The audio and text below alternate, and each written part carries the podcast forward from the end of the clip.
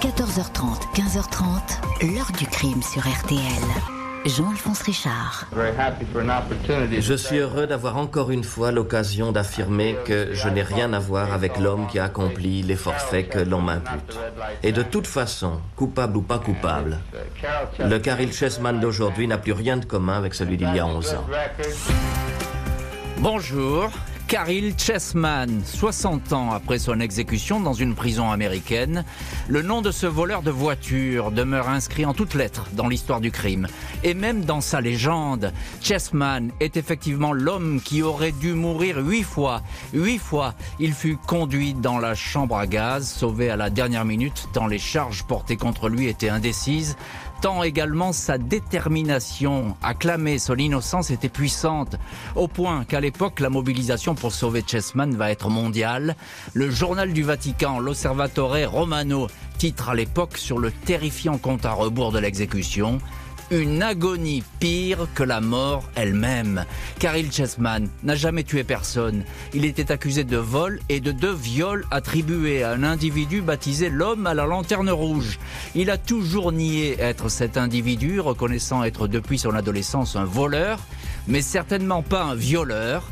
La justice américaine en décidera autrement. C'est cette histoire édifiante, celle de Caril Chessman, que je vous raconte aujourd'hui. Avec nos invités, nous allons essayer de savoir pourquoi, pourquoi cette histoire hante toujours l'Amérique. 14h30, 15h30. L'heure du crime sur RTL. Dans l'heure du crime aujourd'hui, l'histoire de Caril Chessman. En cet hiver 1948, ce jeune homme de 26 ans est déjà un cambrioleur chevronné. Il a multiplié les séjours en maison de redressement, puis en prison. Il va bientôt être rattrapé par une affaire qui effraie la Californie. Le dimanche 18 janvier 1948, à 4h30 du matin, le jeune dentiste Thomas Bartol ramène chez lui sa petite amie Anne Plaskowitz le couple roule en direction de Malibu. Dans son rétroviseur, Bartol aperçoit une Ford de couleur beige foncé avec une lumière rouge clignotante, sans doute une voiture de police. Le conducteur se gare, un homme de grande taille, vêtu comme un militaire, s'approche et braque aussitôt un pistolet en leur direction. Les amoureux sont dévalisés des quelques dollars qu'ils avaient sur eux. Ce même dimanche, aux alentours de 18h, un couple qui flirte en admirant le coucher de soleil sur les hauteurs de Pasadena voit débouler la même voiture et sa lanterne rouge. Un individu portant des vêtements de couleur kaki tient un pistolet. Il s'empare de la mallette du conducteur, un commerçant. Sa fiancée essaie de voir le visage du voleur, elle est frappée au visage. Le bureau du shérif de Los Angeles enregistre ces deux attaques visant des couples en voiture dans des zones isolées. Difficile de savoir euh, qui est ce bandit à la lanterne rouge, comme on l'appelle. Aucun signalement précis. La voiture avec laquelle il circule a sans doute été volée à Pasadena au début du mois. Lundi 19 janvier, 19h, l'affaire du bandit à la lanterne rouge prend une toute autre allure. Jamigan Lee, 34 ans, militaire dans la Navy, et sa fiancée Regina Johnson, 36 ans, observent les lumières de Los Angeles depuis les collines de Flint Ridge. Ils sont surpris par un homme, le visage en partie masqué par un mouchoir. Il tient une arme et une lampe torche. Il dépouille le militaire, puis braque sa lumière sur la passagère. Il lui demande de le suivre. Elle résiste. Si elle ne vient pas, il tuera tout le monde. Il l'entraîne dans sa voiture. Une Ford garée à proximité lui ordonne de se déshabiller et la force à avoir une relation sexuelle sur la banquette. Il ne manquera pas d'ouvrir ensuite le porte-monnaie de la jeune femme pour s'emparer d'un billet de 5 dollars.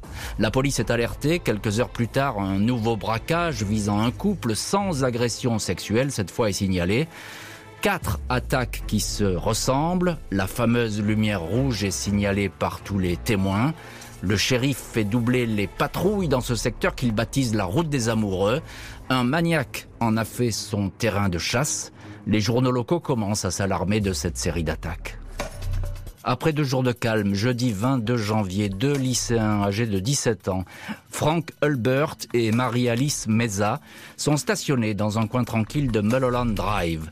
Ils se sont rencontrés quelques heures auparavant à une soirée dansante. Une voiture munie d'un phare clignotant rouge vient se garer juste derrière eux. Le conducteur exhibe un pistolet automatique calibre 45. Les lycéens disent qu'ils n'ont pas d'argent. L'individu indique alors qu'il se paiera avec la fille. Marie-Alice est embarquée dans la Ford qui roule pendant 20 minutes dans les collines jusqu'à un promontoire. L'homme demande à Marie-Alice de se déshabiller et la viole.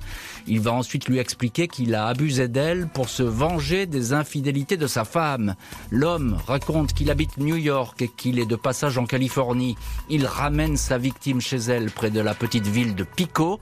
Vendredi 23 janvier, une Ford beige foncé est repérée dans un hold-up dans un magasin de vêtements sur Ocean Drive. Deux hommes à bord, ils se rendent après une brève course-poursuite. Le conducteur jette son 45 automatique au sol. Il s'appelle Karel Chessman, il a 26 ans. Et voilà donc pour l'arrestation d'un braqueur qui va devenir une figure du crime et une figure de la prison et de la peine de mort. On va bien sûr longuement parler dans cette heure du crime de Karel Chessman et on va voir plus précisément dans le chapitre suivant ce qui euh, lui est reproché. On est là en 1948, la guerre est finie, la jeunesse américaine redécouvre l'insouciance et puis il y a ce bandit à la lanterne rouge qui sème la terreur dans les collines de la Californie. On va parler tout de suite de ce début d'affaires avec notre premier invité, Simon Grivet. Bonjour Simon Grivet. Bonjour Jean-Alphonse. Merci beaucoup d'avoir accepté, euh, Simon Grivet, l'invitation de l'heure du crime. Vous êtes historien, spécialiste des États-Unis, maître de conférence à l'Université de Lille, et vous avez euh, consacré votre thèse sur la peine de mort en Californie. Et vous avez évidemment dans cette thèse abordé largement euh, le cas Chessman. là, on a un bandit qu'on appelle le bandit à la lanterne rouge, et finalement, c'est toujours le même mode opératoire. La, police en est convaincue. Alors effectivement, il, est, il agit un petit peu dans, dans ces, ce qu'on appelle ces lovers lanes, c'est-à-dire des routes un peu discrètes, soit sur les hauteurs de Los Angeles, soit sur euh, les abords, c'est-à-dire euh, les villes côtières, un type euh, Venice Beach. Il se promènerait avec un véhicule qui ressemble à un véhicule de police, avec un gyrophare rouge. Et il est décrit comme un homme, comme on dit aux États-Unis, caucasien, c'est-à-dire blanc, brun, plutôt jeune. et c'est ce signalement que recherche que recherchent les policiers. En fait. Alors c'est une histoire qui, qui, va commencer à faire du bruit euh, en Californie. Euh, tout va très vite, la presse est au courant. Elle s'empare de, de l'affaire, la presse?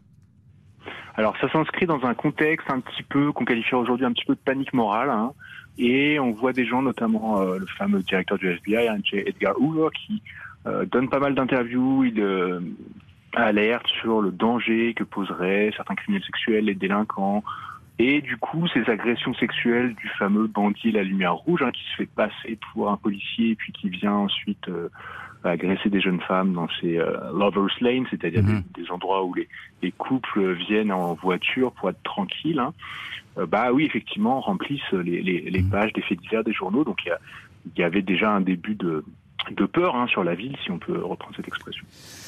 Bonjour Fabrice Sepstein. Bonjour Jean-Alphonse. Merci beaucoup euh, d'avoir accepté vous aussi l'invitation de l'heure du crime. Vous êtes dans le studio euh, de l'heure du crime, vous êtes avocat et vous êtes auteur du livre Rock'n'Roll Justice aux éditions de la Manufacture de Livres. Très bon bouquin que je conseille à, tous nos auditeurs parce qu'il y a plein d'histoires évidemment qui sont liées euh, au monde de, la musique, au monde artistique et qui mêlent le crime et finalement et, les chansons, etc. Des, des, auteurs qui ont, qui ont écrit des, des tubes inoubliables, etc. Donc il y a plein d'histoires dans, dans, dans ce, bouquin. Et vous parlez de Carly Chessman, parce qu'on va le voir, il y a aussi une chanson sur Carly Chessman. Euh, on, va en parler un peu plus tard dans, cette heure du crime. Tout de suite, euh, Maître Epstein, vous êtes avocat, donc vous connaissez très bien le, droit euh, sous, sous, toutes ses coutures aux États-Unis, ça plaisante pas. Là, on a quelqu'un qui est en fuite, enfin en fuite, quelqu'un qui est recherché, euh, et on lui attribue tout de suite des viols et des séquestrations. Euh, on est un peu dans une vraie psychose à ce moment-là. Oui, on est face à quelqu'un qui est recherché, euh, qui est un délinquant, qui, qui, a déjà commis un certain nombre d'infractions, et on est dans une période où il y a énormément de kidnapping notamment en Californie, et une loi qui a été votée qui fait suite au kidnapping de Charles Lindbergh le petit euh, ah, Lindbergh, voilà, le bébé Lindbergh. bébé Lindbergh kidnappé très tôt et qui malgré la rançon payée a été tué.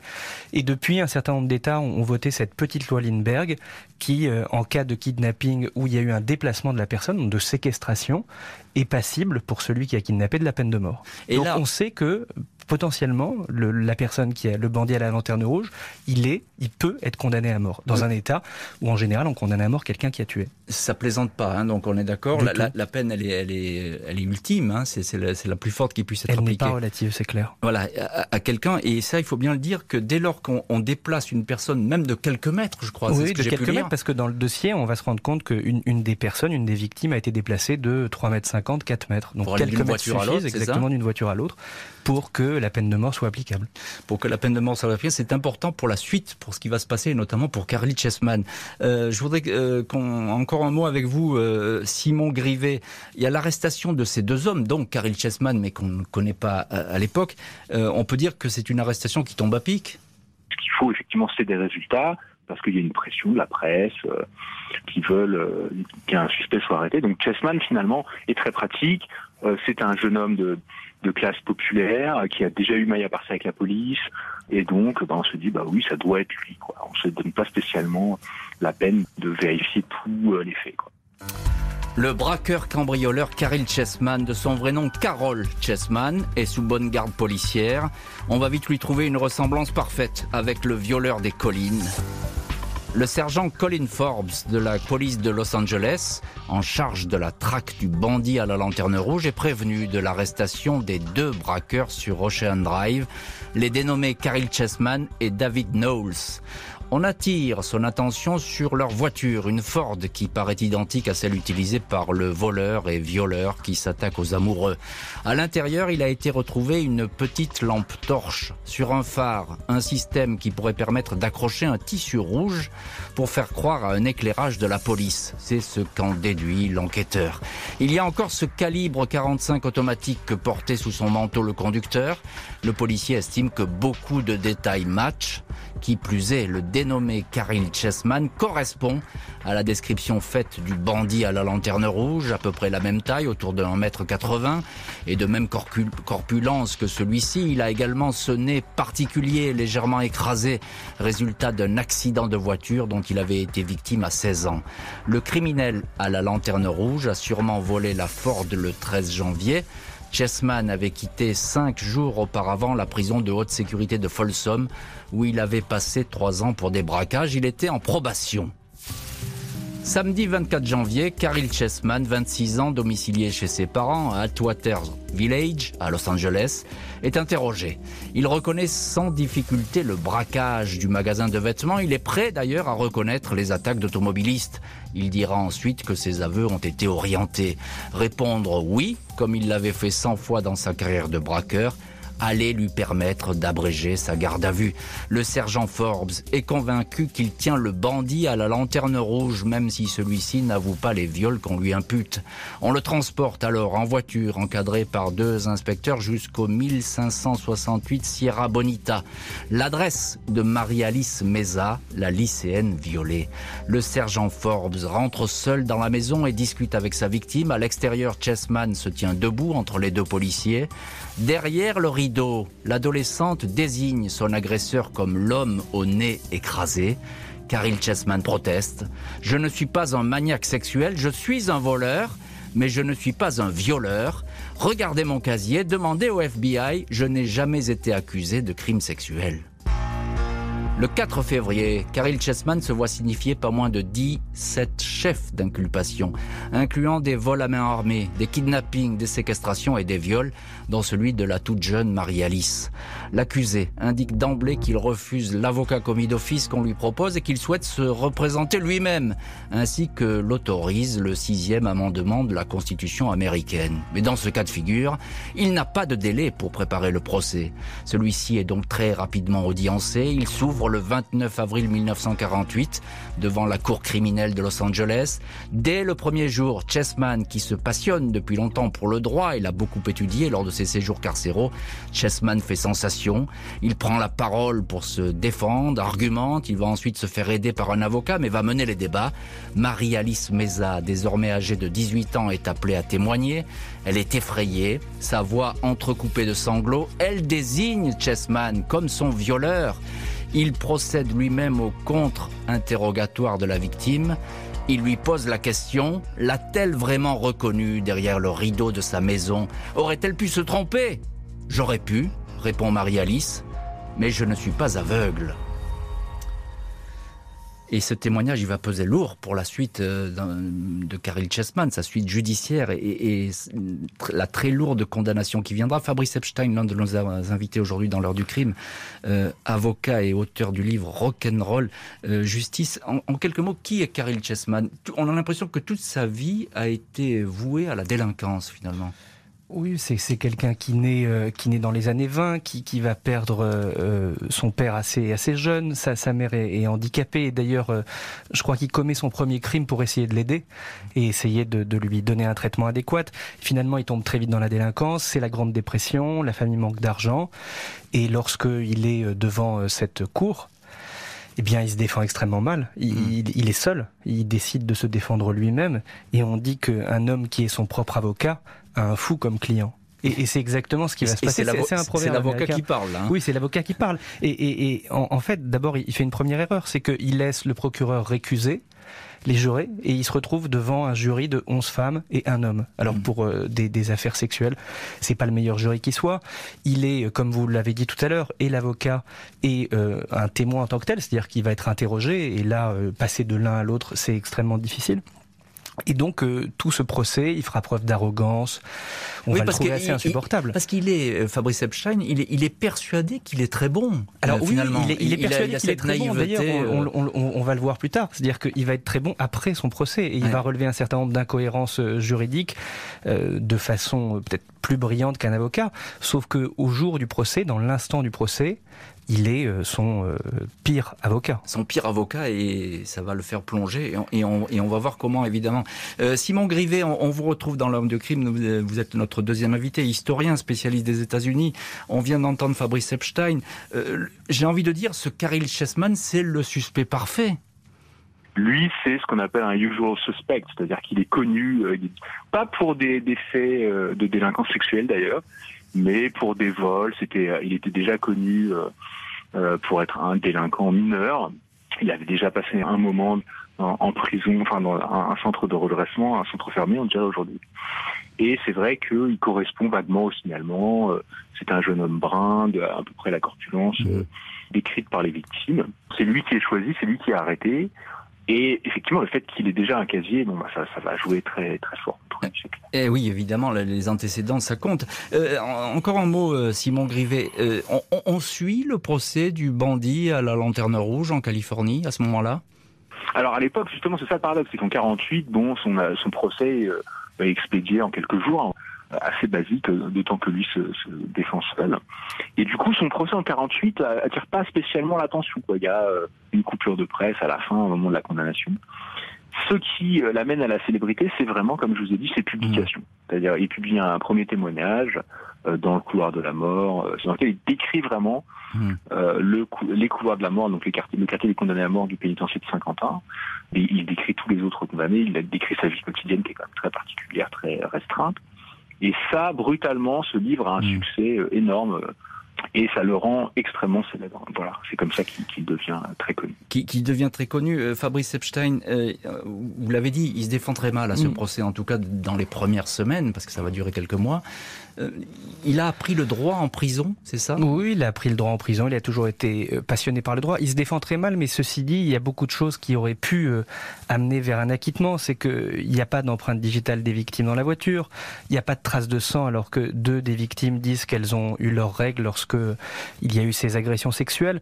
Il y a des témoignages qui se contredisent. Il y a notamment le témoignage d'un dentiste qui va pas être pris dans le cadre du procès, qui dit que le bandit à la lanterne rouge avait les dents de travers. Or, c'est pas le cas euh, de Caril Chessman. Donc, s'il avait eu un bon avocat, voire s'il avait eu un avocat tout court, je pense qu'il aurait pu euh, être acquitté ou s'en sortir euh, au moins avec une peine qui ne soit pas une peine de perpétuité, de, de, de, peine de mort, pardon, parce que aucune circonstance atténuante n'est reconnue pour lui, mmh.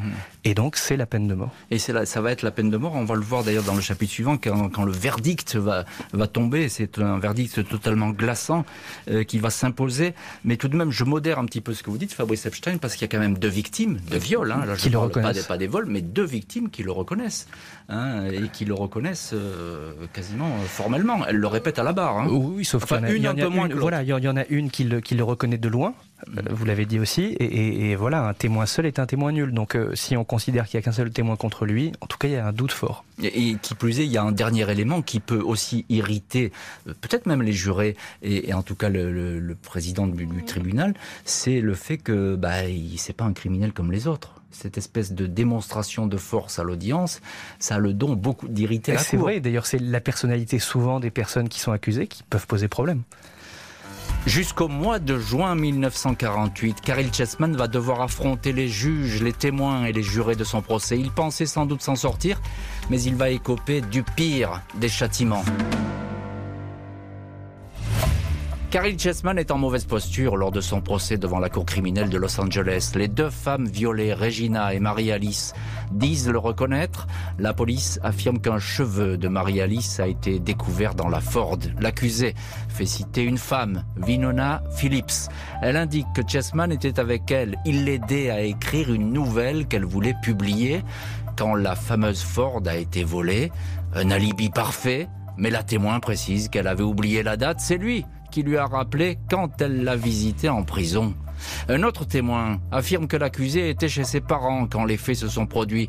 La propre mère de Chessman, invalide et atteinte d'un cancer de la moelle épinière, vient témoigner sur un brancard. Elle certifie que son fils était à la maison, mais comment la croire? Chessman reconnaît franchement qu'il vole depuis toujours. Toute sa vie, sa jeune vie, a été celle d'un délinquant, mais il dément être le bandit à la lanterne rouge et avoir violé qui que ce soit. Le doute plane sur cet accusé qui se bat avec véhémence et conviction. Voleur, certes, mais violeur. L'accusation n'en démord pas. Elle indique que la seule peine possible pour cette série de crimes est la peine de mort. Le procureur lance au juré envoyer l'accusé rejoindre cette petite chambre verte dont il a si peur, la chambre à gaz. Le jeudi 20 mai 1948 à 19h55, quatre mois donc après le rapt et le viol de Regina Johnson, le jury rend ses délibérations. Karine Chessman est déclaré coupable des 17 chefs d'accusation. Les jurés indiquent qu'il mérite la peine de mort pour les deux viols. Le lendemain, la Cour condamne effectivement l'accusé à la peine capitale. Chessman se lève et d'une voix puissante indique L'accusé est absolument innocent de toutes les charges. Il souhaite faire appel, impossible pour une condamnation pénale. Il va falloir qu'il se tourne alors vers la Cour suprême de Californie. Et on va voir que ce combat judiciaire de Chessman, le procédurier, va le rendre éminemment euh, célèbre. Fabrice Epstein, avocat et auteur du livre Rock'n'Roll Justice. Euh, pourquoi il n'y a pas de, de, circonstance, la moindre circonstance atténuante, malgré les, ce que vous disiez, c'est-à-dire qu'il n'y a pas de, de preuves formelles? Oui, il n'y a pas de preuves formelles. Et en, en, plus, euh, on ne revient pas trop sur le fait qu'il est, est avoué, mais, mais on lui a extorqué ses aveux avec violence. On sait que la police de Los Angeles était une des plus corrompues au monde, donc on se doute bien qu'ils ont obtenu des aveux de façon assez musclée. Peut-être parce qu'il était en libération conditionnelle. Peut-être parce que les, les 11 femmes jurées ont voulu en faire un exemple et considérer que, que des crimes sexuels devaient être punis par la peine la plus lourde. Et, et aussi parce que Chessman faisait face à un juge donc le juge qui animait les débats, qui était le juge qui avait le plus condamné à mort en Californie tous les autres juges. Donc mmh. il faisait face à quelqu'un d'extrêmement sévère, et, c'est certainement pour ça, et son attitude. Et, son hein. attitude, parce que le juge dont vous parlez, c'est important quand même. Mmh. Lors des débats, il va, il va le dire à Chessman, il va dire écoutez... il va lui dire on n'est pas là pour... on n'est pas dans un cours de droit, on n'est pas à une université de droit, mais... mais, mais je suis pas votre prof, Voilà, je suis pas votre prof et vous l'élève, mais, mais ceci dit, euh, ce qui va irriter beaucoup ce juge, c'est euh, ces recours que Chessman va faire. Donc, une fois qu'il est condamné, Chessman va se rendre compte d'un truc quand même assez délirant, c'est que le greffier qui a pris les notes, qui les a retranscrits, qui est censé les avoir retranscrits, ne, ne, les a pas retranscrits dans leur intégralité parce qu'il était malade pendant le procès et il va mourir. Et on hmm. se retrouve avec 1800 feuillets qui n'ont pas été encore retranscrits. Et ça, dans un procès en Californie, ça implique en matière civile. Ça implique qu'il y ait un nouveau procès. Donc mm. Chessman va demander au juge friqueux un nouveau procès, et le juge va lui dire non, non, monsieur, vous n'êtes pas en matière civile, vous êtes en matière pénale, et donc je ne peux pas vous accorder un nouveau procès, et je vous recondamne, si l'on veut, à mort. Donc cette condamnation devient définitive. Et après, toute cette série de recours, Chessman va, va, va les animer en faisant euh, systématiquement référence au fait que son procès est inique, que comme vous l'avez dit au départ, il n'a pas eu le temps de se préparer, mais aussi parce que cette retranscription qui va être faite par quelqu'un d'autre, elle est euh, incomplète, elle est mal faite, mmh. et, et, ça lui permet pas de se défendre en bonne et due forme. Euh, Simon Grivet, notre autre invité dans l'heure du crime, on entend ce que dit Fabrice Epstein sur ces maladresses de Chessman, ce combat pour obtenir un nouveau procès. Il faut quand même rajouter quelque chose aussi qui a pesé lourd dans, ce verdict, c'est qu'il n'a pas d'alibi, Chessman. Alors effectivement, il, a, en propose un certain nombre. Euh, il, fait référence à sa famille, il fait référence à ses amis, mais c'est vrai que sa, voiture ressemble à celle du euh, coupable et euh, son profil, son caractéristique ressemble aussi vaguement au portrait robot. Et ensuite, des victimes vont, quand ils sont confrontés à lui, faire mine de l'identifier. Mmh. Euh, Fabrice Epstein, euh, tout va très vite finalement. Hein. Ce procès il est très rapidement audiencé, mais c'est la faute de Chessman qui a, qui a voulu se, défendre. Donc tout va, tout va très vite. On a, le coupable sous la main. Tout va très vite aussi. Il est, il est, condamné. Euh, on a le sentiment que les autorités voulaient absolument faire, faire, un exemple, si je puis dire. Hein. Vous parliez de la corruption de la police de Los Angeles. C'était le bon moyen aussi de se refaire une virginité à ce moment-là. Oui, absolument. C'est le bon moyen. Alors vous, vous dites quelque chose qui est très vrai, c'est que ce procès va très vite, c'est très vite, et ensuite tout va très lentement. C'est-à-dire qu'il va mm. rester 12 ans dans le couloir de la mort. C'est ça. Donc, euh, et, et, mais là, euh, il est coincé. Hein. Euh, il n'y a pas d'autre mot. Bah, C'est-à-dire qu'il n'y a pas de recours là. Non, non, il n'y a pas de recours possible. Il va systématiquement reporter ses exécutions en montrant qu'il y a eu des erreurs juridiques dans son procès. Chessman prend la direction de la prison de San Quentin, bien décidé à se faire entendre et à ce que son cas soit révisé par les juges. Il affirme avoir été condamné sans la moindre preuve. Un combat que le monde entier va suivre comme un feuilleton. Caril Chessman, incarcéré à la, dans la cellule 2455 du pénitencier de San Quentin, met tout en œuvre pour rester vivant et obtenir un nouveau procès.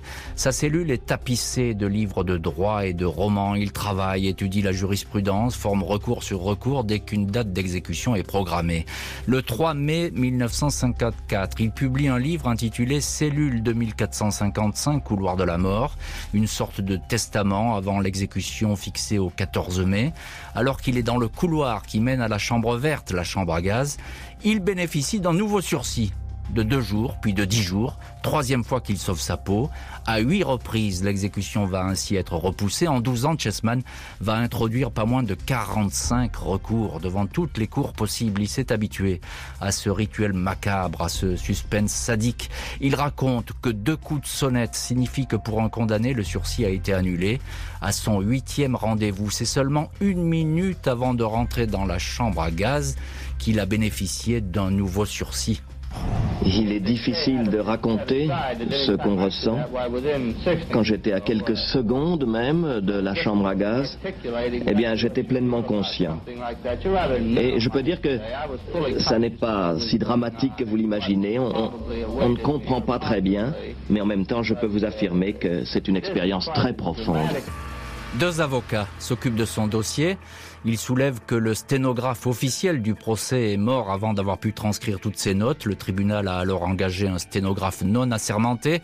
La défense va demander en vain un nouveau procès au regard de ce qui apparaît comme un vice de forme. La mobilisation pour donner une deuxième chance à Chessman ne faiblit pas des célébrités comme Marlon Brando, Charlie MacLaine ou encore en France François Mauriac ou Brigitte Bardot dénoncent une mise à mort injustifiée. Et voilà donc la, la, course à la vie pour Chessman, la course au, au sursis. Euh, Simon Grivet, euh, historien et spécialiste des États-Unis, il, il, va survivre comme cela. Il n'y a pas d'autre mot. Il va survivre pendant 12 ans, Chessman. Sa grande chance, en fait, sa chance extraordinaire, c'est que euh, le greffier qui est en charge d'établir le mmh. procès verbal complet, intégral et normalement très rigoureux du procès, meurt avant d'avoir terminé sa tâche. Et il laisse euh, aux autorités bah, des centaines de pages de notes euh, qui sont prises à la volée dans, avec un système d'abréviation qui lui appartient à lui seul. Mmh. Euh, si bien que euh, on n'arrive pas à établir le procès verbal exact de son procès. Et en utilisant ça, au cours d'appels successifs, il va réussir à, obtenir un certain nombre de sursis successifs auprès de la Cour euh, suprême de Californie, auprès des cours fédérales. Sa leçon cas va remonter jusqu'à la Cour suprême des États-Unis. Et euh, du coup, il va survivre jusqu'en 1960, pendant 12 ans, ce qui est absolument unique. Euh, euh, son livre, Simon Grivet, s'appelle Cellule 2455, le couloir de la mort. C'est, on peut dire, c'est le premier témoignage d'un condamné à mort sur le système carcéral américain et sur la peine de mort. Et c'est finalement ce qui le, rend célèbre. C'est un, témoignage assez perspicace de ce qui se passe, c'est-à-dire il comprend bien vraiment le, le niveau de contrainte qui est appliqué sur les condamnés à mort et surtout il, veut se différencier de tous les autres, donc il mm. fait un certain nombre de portraits euh, de ses co-détenus euh, qui n'ont pas sa culture, qui n'ont pas sa capacité de s'exprimer. Euh, il montre très bien bah, que voilà, c'est les gens qui arrivent dans le couloir de la mort. Ce sont des gens pauvres, ce sont des gens issus des minorités. Mm. C'est le premier vraiment à mettre ça sur la table à un moment où la société euh, états-unienne et californienne euh, bah, s'interroge beaucoup hein, sur euh, est-ce qu'il faut qu'on conserve la peine de mort ou pas, est-ce mm. comment il faut qu'on traite les criminels. Donc il va devenir cette espèce de personnalité sympathique, humaniste que beaucoup de gens ont envie de sauver. Quoi. Fabrice Epstein, avocat, j'ai envie de dire, Chessman, c'est un condamné à mort vedette. Oui, c'est un condamné à mort vedette. D'abord, il a voulu être avocat, il a été avocat. Ensuite, il avait toujours voulu être écrivain, il est devenu cet écrivain extrêmement connu. Et, c'est une telle vedette que la presse veut recueillir son témoignage, ses témoignages. Il est visité de façon très très régulière par euh, des, journalistes. Euh, vous parliez de la France, effectivement, il y a un certain nombre de pays européens qui sont intéressés à lui. Un, vous avez... un comité de soutien même, je crois. Comité de soutien.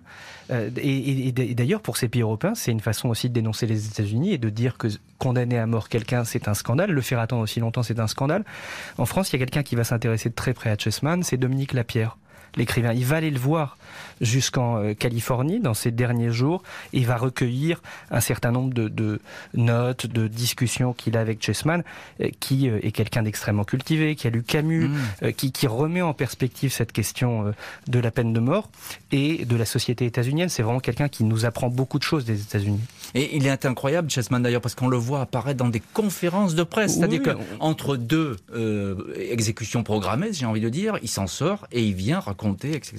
Oui, il vient raconter ça, c'est des conférences de presse, vous avez raison. Il est, starifié et, lui a l'air de jouir de cette situation de star. Caril Chessman va longtemps échapper au châtiment de la chambre à gaz, jusqu'à ce que 12 ans après son entrée en prison, le sursis qui lui permettait de vivre soit annulé.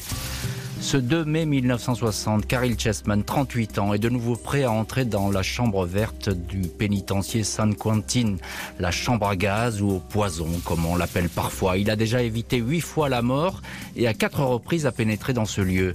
Il en connaît par cœur le rituel, communiquer son testament, recevoir les envoyés d'une banque des yeux venus solliciter le don de ses cornets, régler le représentant des pompes funèbres pour l'incinération.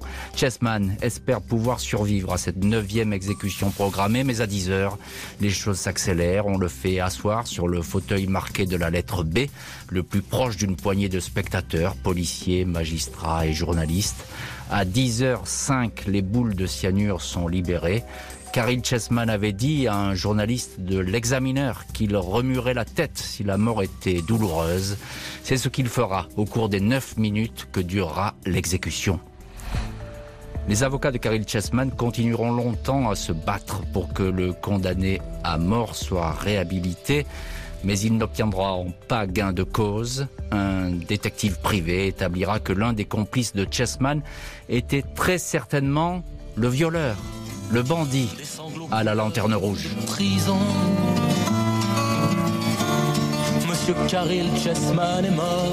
Mais le doute subsiste encore. Et voilà, ça c'est évidemment Nicolas Perrac, euh, Fabrice Epstein, auteur du livre Rock'n'Roll Justice. Vous parlez évidemment de, de, de Chessman dans votre livre parce que Chessman c'est pas devenu une, une, star du rock'n'roll, Chessman, mais il, a ce côté euh, mythique et presque légendaire encore aujourd'hui. Oui, il a ce côté légendaire. Euh, Perrac euh, a chanté à son sujet, Jean Arnulf aussi a chanté à son sujet, mais il était dans cette fameuse prison de Saint-Quentin où Johnny Cash a donné plusieurs concerts aux prisonniers. Et bon, ce que je raconte dans le livre, c'est qu'il y a une personne qui a croisé les pas de Caril Chessman lorsqu'il était à l'isolement, c'est Mère Lagarde, une icône de la country. Mm. Et, cet échange qu'il a pu avoir avec Caril Chessman a donné envie à Mère Lagarde de, dépasser cette euh, condition euh, de, de condamné et ensuite de devenir ce grand chantre de la country. Et d'ailleurs, lui-même, Mère Lagarde, qui avait été a priori injustement envoyé en prison à Saint-Quentin, a été amnistié des années plus tard mm. par le, le gouverneur qui a succédé à celui de l'affaire Carrie Chessman, qui n'est nul autre que Ronald Reagan. Mère Lagarde, il faut le dire, parce que euh, c'est une légende aux États-Unis. Oui. Il est, moins connu en France. Il est moins connu en mais c'est vraiment un nom de, de la country euh, aux États-Unis qui, qui, est très important. Euh, Simon Grivet, historien et spécialiste des États-Unis, j'ai très brièvement raconté cette scène quand le journaliste dit "Écoute, si ça te fait mal, tu bouges la tête." C'est une scène totalement effrayante. Chessman est en train de mourir. Racontez-nous, parce que c'est un, un, moment très important de, et qui va fonder aussi la légende Chessman. Alors oui, effectivement. Donc l'exécution se fait par la chambre à gaz, hein, c'est ce que peu de gens connaissent. Et euh, dès le départ et pendant toute son histoire, il y a une controverse pour savoir est-ce que euh, les condamnés à mort souffrent ou pas. Mmh. Et les gens qui, puisque en fait ça se passe dans une espèce de capsule euh, avec des vitres.